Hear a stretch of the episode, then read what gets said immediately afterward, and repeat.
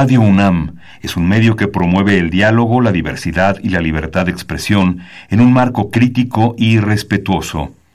Los comentarios expresados a lo largo de su programación reflejan la opinión de quien los emite, mas no de la radiodifusora.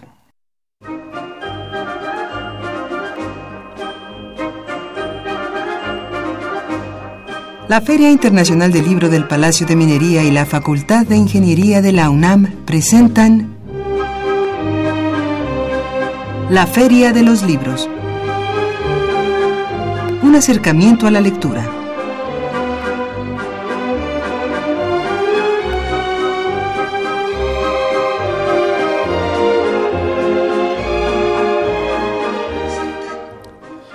Hola, ¿qué tal? ¿Cómo están? Muy buenas tardes. Sean todos ustedes bienvenidos a una emisión más de la Feria de los Libros.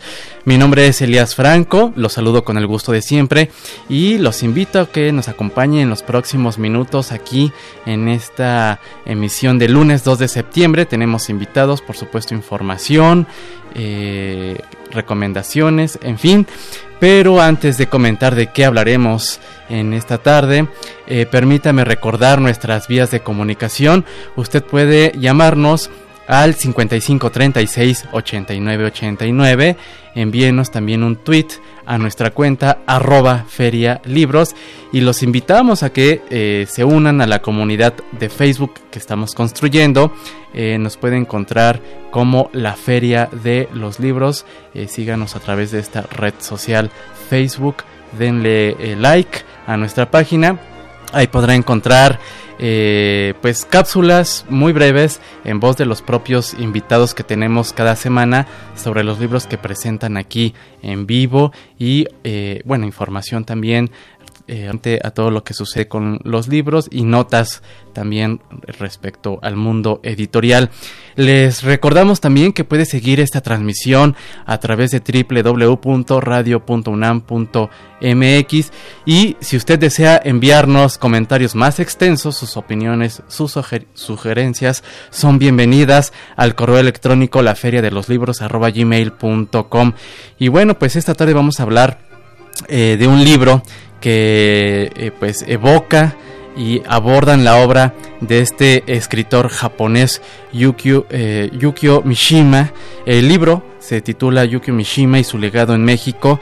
Pues este es un libro eh, publicado por el Programa Universitario de Estudios sobre Asia y África de la UNAM, coordinado por eh, nuestra invitada aquí en la Gachota y también España José Luis Maya, secretario técnico del programa universitario sobre Asia y África de la UNAM. Si usted desea saber más de qué versa, de qué trata este libro, acompáñenos en los próximos minutos.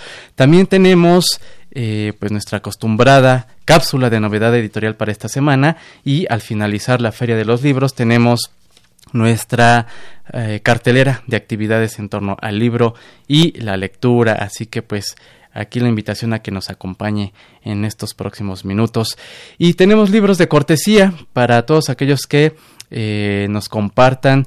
Eh, ¿Considera usted que la obra de Yukio Mishima tuvo impacto en las letras mexicanas o en el arte en general? ¿Cuál fue el legado? ¿Cuál cree que fue el legado que este autor japonés eh, pues dio aquí en México. Para nuestros amigos en Twitter tenemos un ejemplar de el título El mejor de los mundos imposibles de Abel Quesada, cortesía de la Cámara Nacional de la Industria Editorial Mexicana. Eh, por Facebook tenemos un ejemplar de el título Échale la culpa a la heroína de José Reveles. Este es un libro publicado en la colección México Roto, Proceso y Editorial Grijalvo. Así que ahí la invitación para que se ponga en contacto con nosotros y comparta si la obra de Yukio Mishima tuvo impacto en las letras mexicanas o en el arte en general mexicano. Y bueno, pues eh, rápidamente una felicitación al maestro, al poeta David Huerta, eh, quien obtuvo el premio eh, Phil eh, por su ímpetu, poético. Esta es una nota que, bueno, acaba de publicar Diario Milenio hace unos momentos. El poeta David Huerta pues resultó galardonado en el premio Phil de, Literatura en Lenguas Romances y este, pues, este reconocimiento se otorga en el marco de la Phil Guadalajara. Un abrazo para nuestro amigo el maestro David Huerta, quien pues en la Feria del Libro de Minería eh, eh, comenzó un ciclo de poesía, poesía para el milenio, un ciclo en el que el maestro David Huerta invita a jóvenes creadores, poetas, a presentar su obra al público que asiste a la Feria del Libro de Minería y bueno, este ciclo usted lo puede seguir disfrutando ahora ya bajo la coordinación también de dos grandes poetas jóvenes mexicanos, Hernán Bravo Varela y Óscar de Pablo. Ellos se encargan de eh, presentar año con año en la Feria del Libro de Minería. Eh, pues un programa extenso de lectura en voz de los propios poetas, así que pues eh, ahí puede darse cuenta un poco del trabajo de impulso poético que el maestro David Huerta sigue realizando y que bueno puede seguir también leyéndolo por ahí cada semana en el diario El Universal. Vamos a nuestra cápsula de novedad editorial y regresamos con nuestros invitados para platicar de Yukio Mishima y su legado en México.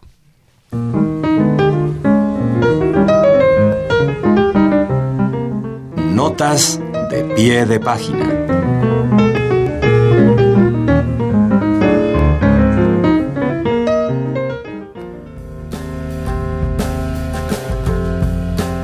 Ediciones Era publica Las ilusiones de la modernidad, de Bolívar Echeverría. Tras el colapso del socialismo en los países de Europa centro-oriental, el mundo entró en un periodo de transición política, económica y cultural. Para muchos, este periodo remite a una inminente crisis de la modernidad y su secreto más conocido, el capitalismo. Para Bolívar Echeverría, filósofo y escritor ecuatoriano, la crisis no es un símbolo de la desaparición de la modernidad en su modalidad capitalista. Por el contrario, es un proceso en el que la modernidad pugna por mantenerse en su sitio, para cambiar de piel en una forma postcapitalista. Las ilusiones de la modernidad llevarán al lector por los caminos de la historia política y la historia de la teoría para salir del letargo posmoderno y cuestionarse. ¿Cuál es la magnitud, profundidad y alcance que la ilusión de la modernidad dejó en nuestro acontecer histórico actual?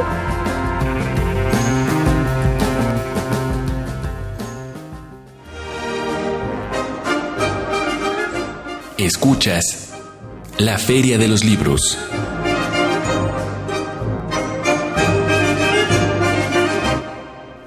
Estamos de regreso en la Feria de los Libros y damos la bienvenida a Vania de la Vega Shota, ella secretaria académica del Programa Universitario de Estudios sobre Asia y África de la UNAM, y a José Luis Maya, él es secretario técnico de la misma institución.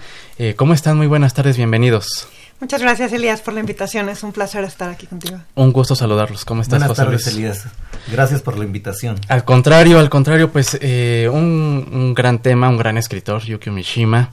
Eh, y me gustaría iniciar esta charla eh, bueno, es un libro en el que colaboran varias personas. Platícanos primero quiénes participan en este libro y bajo qué perspectivas abordan de manera general pues al, autor japonés. Primeramente es importante mencionar que es un libro multidisciplinario. Sí. ¿no? Vimos que sí, efectivamente, Yukio Mishima fue el autor japonés más leído en México durante el siglo XX. Sí. Y eh, cuando empezamos este trabajo se conmemoraban los 90 años de su natalicio.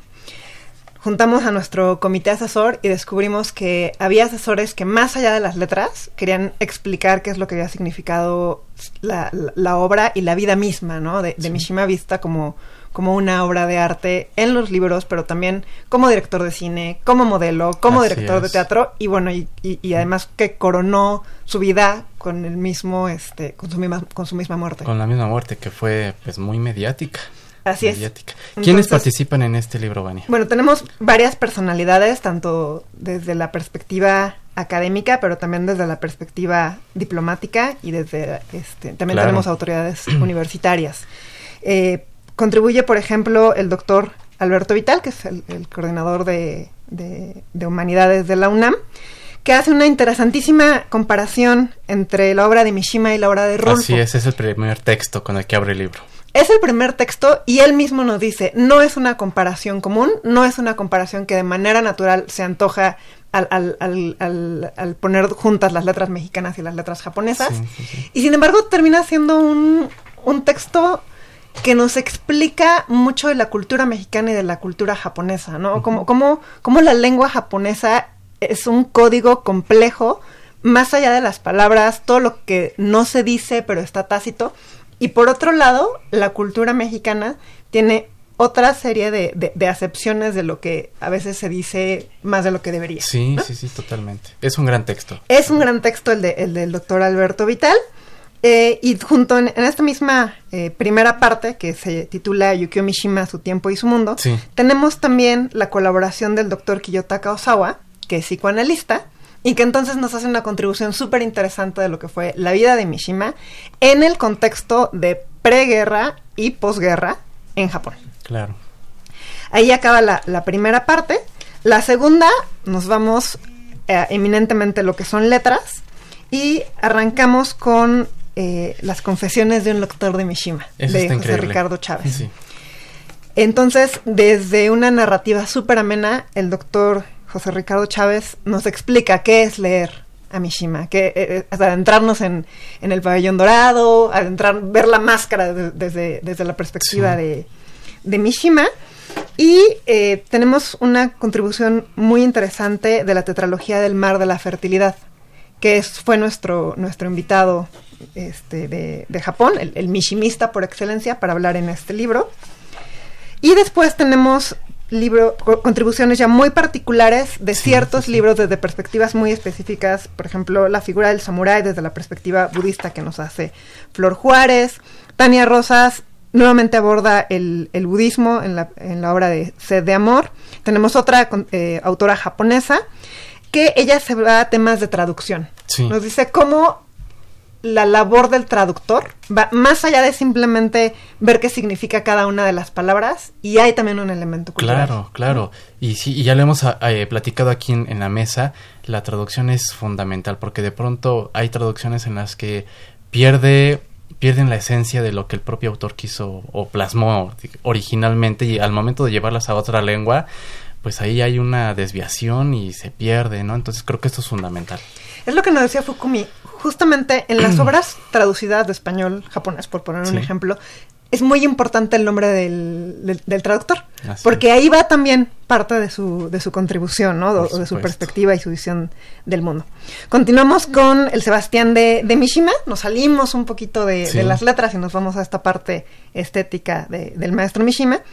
Y cerramos con una parte que consideramos muy importante ahora en el, en el 2009 que tenemos este libro, porque es reinterpretar a Mishima, ¿no? Es, sí es uh, el maestro de las letras, sí contribuyó a la definición de Japón, a la visión que tenemos en el exterior de las letras japonesas, pero ahora que, parece que hay más muros y que hay que tender puentes, bueno, ¿qué tenemos que decir de la democracia, del estudio de la paz, de estudios políticos?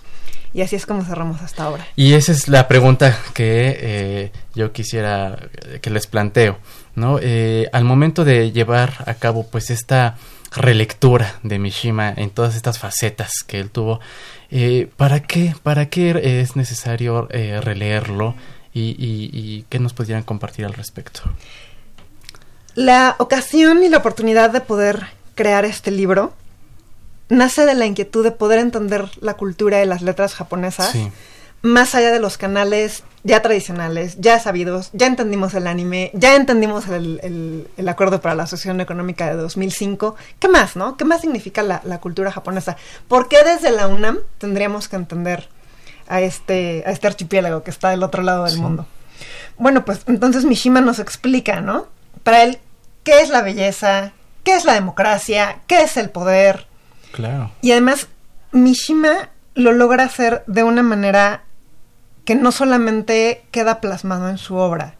Él manda un mensaje político muy importante al final de, su vida, donde representa esta añoranza del, del, Japón antiguo. Del Japón antiguo y todos los valores con el que se regían, ¿no? O mm. eh, todavía se siguen rigiendo. Eh, es un autor que sí, a pesar de que él eh, tuvo esta formación, venía de una familia con esta formación rígida que los valores tradicionales japoneses inculcaban ¿no? en, los, en, la familia. Eh, pues él también abordó un tema eh, difícil porque en sus primeros libros pues plasma la historia de un chico que siente afinidad por otro hombre, ¿no? Que para él era difícil, viniendo de una familia muy tradicional japonesa, con este acercamiento a la milicia, ¿no? Entonces creo que también fue un precursor por tocar esta temática. Sí, definitivamente él pone el dedo en la llaga de uno de los temas tabú de, de Japón, que a la fecha lo, lo, seguimos este, arrastrando, ¿no? Justamente tal vez por eso la lectura de Confesiones de una máscara es una de las lecturas este, obligadas. Pero bueno, retomando tu pregunta, hay un segundo elemento muy importante. Este año estamos estrenando Era en Japón. Muy bien. Hubo un cambio de era con el cambio de, del emperador, ahora estamos en la era Reiwa. Y eso pues nos ha servido un poco de pretexto para resignificar lo que es el Japón contemporáneo, ¿no? Estamos charlando con Vania de la Vega Shota eh, a propósito de, del libro Yuki Mishima y su legado en México y amablemente nos trajeron dos ejemplares para nuestros amigos. Eh, así que para la primera persona en Twitter y la primera persona que se comunica al 55 36 89 89 y nos comparta eh, pues su reflexión en torno a la vida y obra de Yuki Mishima, pues podrá llevarse este gran libro. Así que, pues eh, les recuerdo nuestro teléfono 55368989, nuestro Twitter es arroba feria libros. Vamos a pausa musical y regresamos con más aquí, con nuestros invitados.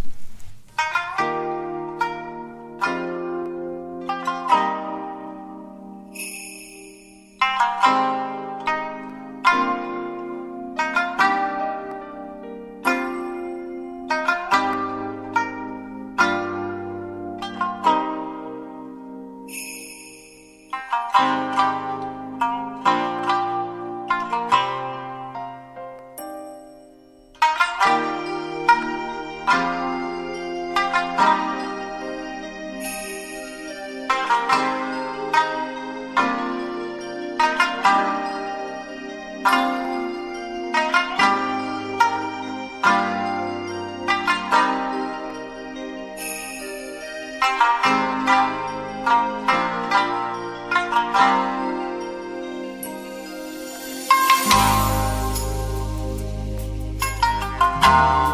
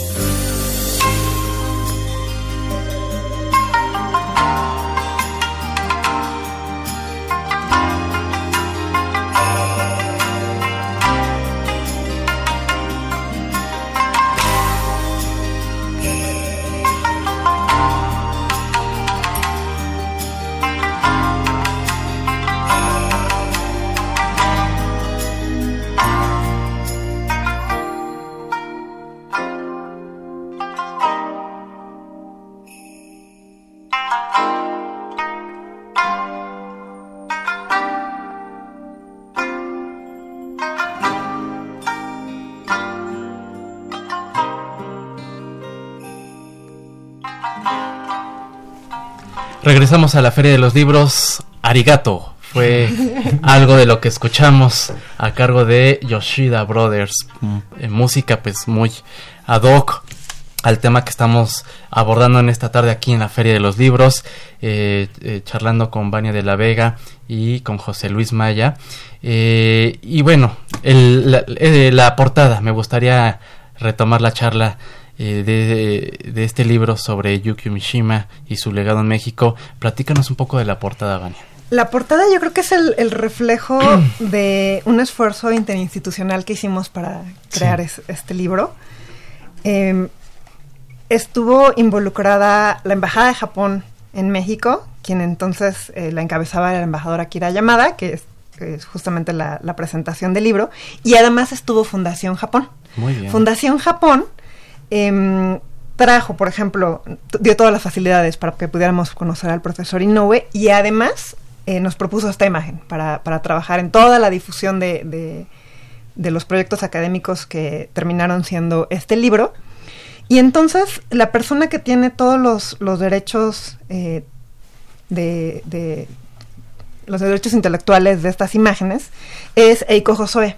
Entonces Fundación Japón nos ayudó a, estar en contacto con, con, esta persona y él autorizó que se utilizaran estas imágenes. La, la imagen que podemos ver de, en la portada es un Mishima transformado. Una vez que él dijo, yo ya no voy a ser una persona delgada, no voy a ser una persona sin color, porque eso provocó que me rechazaran del ejército. Entonces me voy a construir, voy a construir todos mis músculos porque el cuerpo humano es un santuario y además lo voy a este, contrastar con una rosa. Entonces esta es la, la fase de modelo. La faceta de, modelo de Yuki Mishima. Así es. Gran portada, de verdad, gran portada. Y bueno, ya comentabas al inicio de la charla quiénes participan, pero me gustaría saber, y para que el público también tenga conocimiento, cómo es que surge el libro. Eh, José Luis, ¿qué nos tienes que comentar al respecto? Sí, mira, en el programa universitario de estudios sobre Asia y África, procuramos acercarnos a la región de Asia y también la de África. Lo hacemos con temas que son de política, es economía, sociología, relaciones internacionales, pero también una parte muy importante pues es, son las artes, la literatura, como en este caso. Esta idea surge de un círculo de lectura que se hizo en conjunto con la con antes el CELE, ahora la Escuela Nacional de Lenguas, Lingüística y Traducción. Muy bien. A donde estuvo participando junto con Vania muy muy entusiastamente Ricardo Cornejo. Se hicieron varios círculos de lectura. Una fue en el Instituto de Investigaciones Filológicas, el otro fue en la Casa de las Humanidades, en la Casa Universitaria del Libro y después en la misma ENALT. ¿Y estos círculos de lectura cada cuándo se desarrollan y eh, está abierto al público en general, a los estudiantes nada más? Porque, eh, para todos aquellos que se interesen, ¿pueden asistir? Sí, de hecho todas las actividades que realiza eh, el PUEA están abiertas al público. Muy bien. Pueden asistir este eh, entrando a nuestra página pueden revisar toda la programación que tenemos. Lo que te decía esto surge de unas jornadas de estudios eh, sobre de cultura japonesa. Claro. Ahora recientemente lo convertimos en, un seminario de estudios sobre sobre Asia. Pero ese es como que el paraguas de todas las actividades que organizamos. Entonces eh, lo que te decía, si todos, si las personas se quieren acercar, lo pueden hacer. Ahora, antes de que se me vaya, hay algo muy interesante en, en este libro. Sí. Quienes lo adquieran, en la parte final van a poder ver ¿Dónde pueden consultar las obras de Mishima aquí en la UNAM? Les dan unas referencias de las bibliotecas donde, están disponibles. Entonces yo creo que eso está, está perfecto.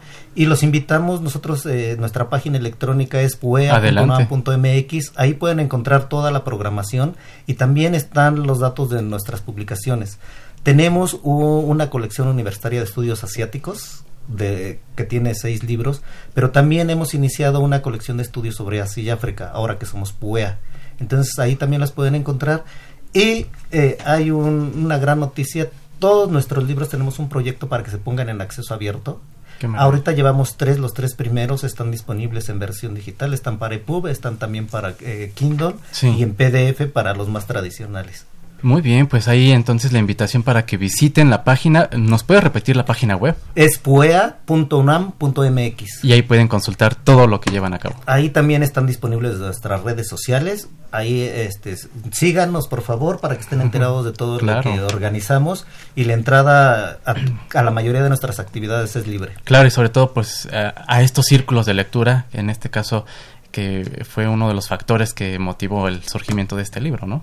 Sí, así es. Esta fue nuestra primera jornada de cultura japonesa. Un año después tuvimos eh, un entorno a Kobo Abe, también otro de, los maestros de, las letras japonesas. Y para 2020 estamos planeando uno sobre género en Asia y en África. Súper bien. Pues eh, estamos ya con el tiempo ya encima. Eh, y para cerrar, ¿qué les deja eh, el haber eh, repasado a, a, Yukio Mishima, ¿Qué te deja a ti? ¿Qué te llama, qué te atrapó más sobre este, esta relectura de Yukio Mishima? Mi libro favorito de Yukio Mishima, yo creo que sin lugar a dudas es El Pabellón Dorado. El Pabellón Dorado. Tal, tal vez porque lo leí cuando yo vivía en Japón, tal vez porque uno de mis lugares favoritos de, Japón es este, este, este santuario de, de Kioto. Y entonces, al poder entender al autor más allá de lo que él nos decía en las letras del pabellón dorado, entiendes la, complejidad misma de, Japón, ¿no? O sea, no es solamente este eh, pabellón que está muy bonito y que es sumamente visitado, sino que atrás que nos está mandando el, mensaje es una persona que tenía sus opiniones sobre el emperador, sobre la defensa, sobre, por supuesto, las fuerzas de autodefensa y sobre las cuestiones de defensa de, del Japón mismo, sobre la estética. Entonces, y, nos habla mucho de cómo suceden los cambios en Japón, ¿no? Que tiende a ser muy despacio, pero una vez que llegan, sí, son... se mantienen. Sí, así, es.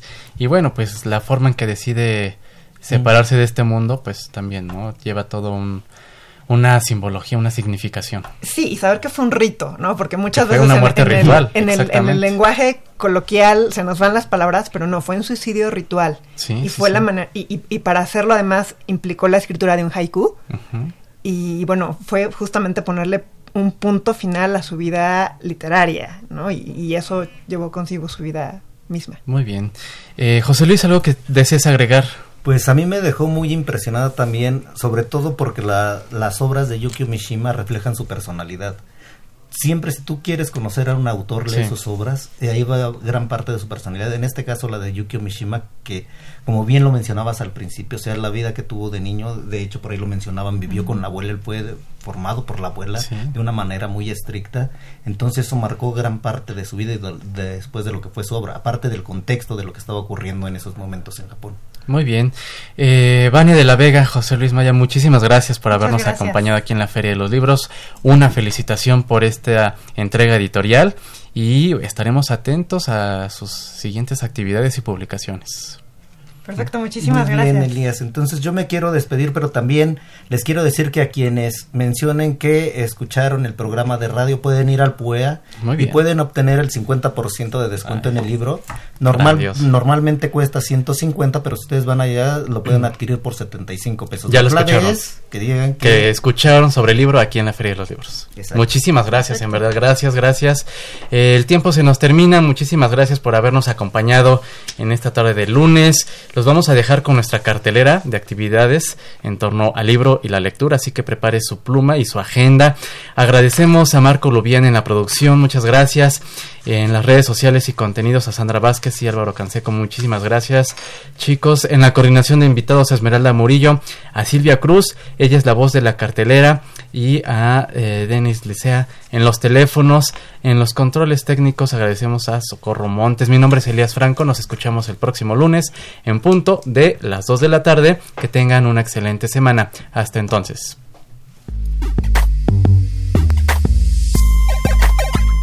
Cafebrería El Péndulo y editorial Penguin Random House invita a la presentación del libro Destierros de Gabriela Riveros. Participan Julieta García, Eduardo Antonio Parra y la autora. La cita es el martes 3 de septiembre a las 19.30 horas en el Foro del Tejedor, ubicado en Álvaro Obregón, número 86. La entrada es libre. La Casa de la Cultura Jesús Reyes Heroles invita a la presentación del libro Libra, de Juan Francisco Santoyo Ojeda.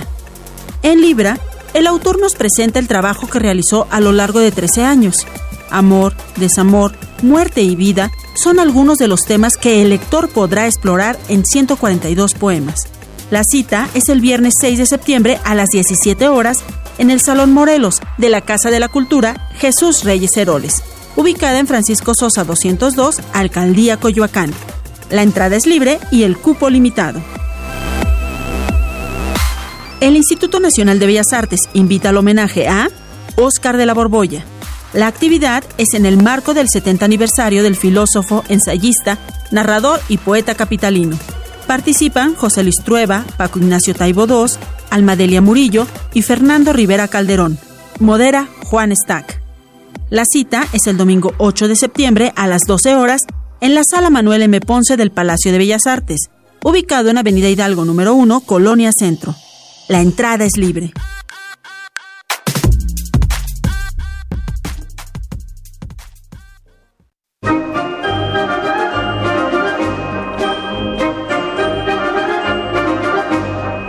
La Feria de los Libros.